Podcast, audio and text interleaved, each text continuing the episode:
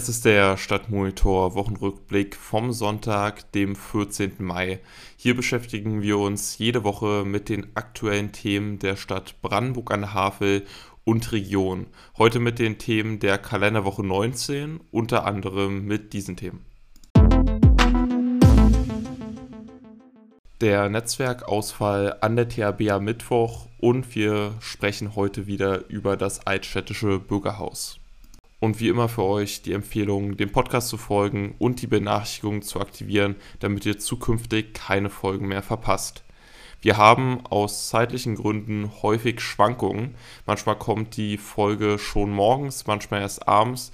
Das passiert einfach, wenn man das irgendwie in den Alltag unterbringen muss. Daher für euch die Empfehlung, Benachrichtigungen zu aktivieren. Dann bekommt ihr eine Meldung aufs Handy und dann müsst ihr euch darüber keine Gedanken mehr machen.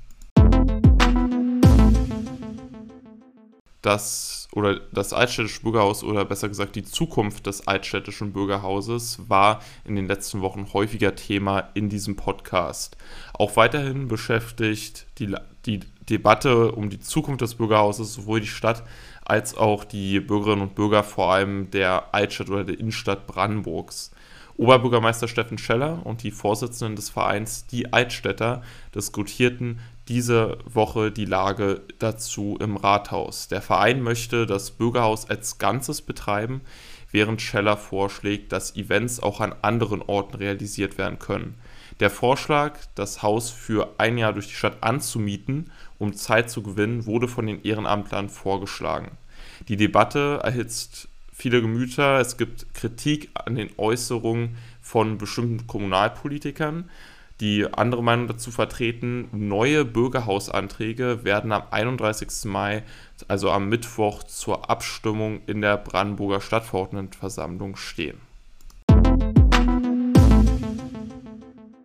Netzwerkausfall an der THB.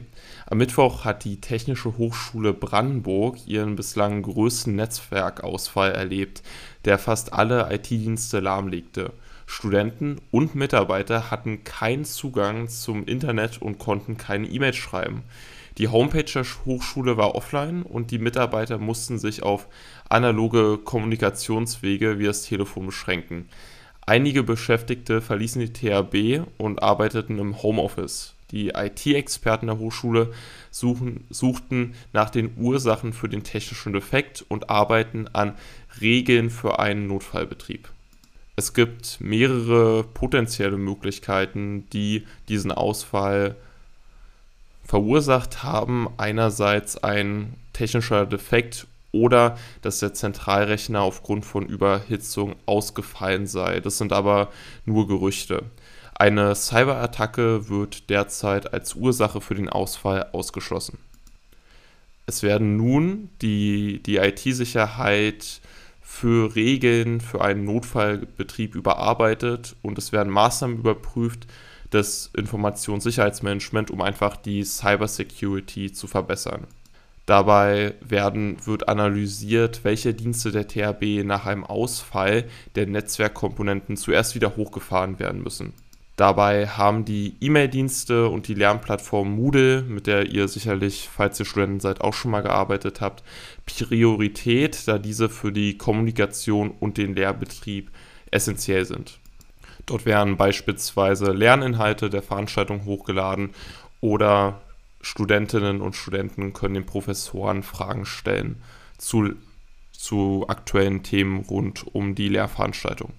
Der Netzwerkausfall an der THB hat gezeigt, wie stark die Arbeit der Mitarbeiter und das Lernen der Studenten beeinträchtigt wurden. Es ist daher auch zukünftig wichtig, dass die Hochschule Maßnahmen ergreift, um im Notfall schnell handeln zu können und die wichtigsten Dienste schnell wiederherstellen zu können. Und das war's vom Stadtmonitor Wochenrückblick von dieser Kalenderwoche 19. Wir hoffen natürlich, wie immer, es hat euch gefallen. Bei Kritik, Fragen und Anregungen könnt ihr uns natürlich gerne schreiben, entweder über E-Mail auf stadtmonitor.gmail.com oder ganz normal über Instagram oder Facebook bei stadtmonitor.brb. Wir freuen uns auf eure Vorschläge und wir wünschen euch noch einen schönen Restsonntag, ein schönes Restwochenende und hoffentlich sehen wir uns dann oder hören uns dann nächste Woche wieder beim Stadtmonitor Wochenrückblick.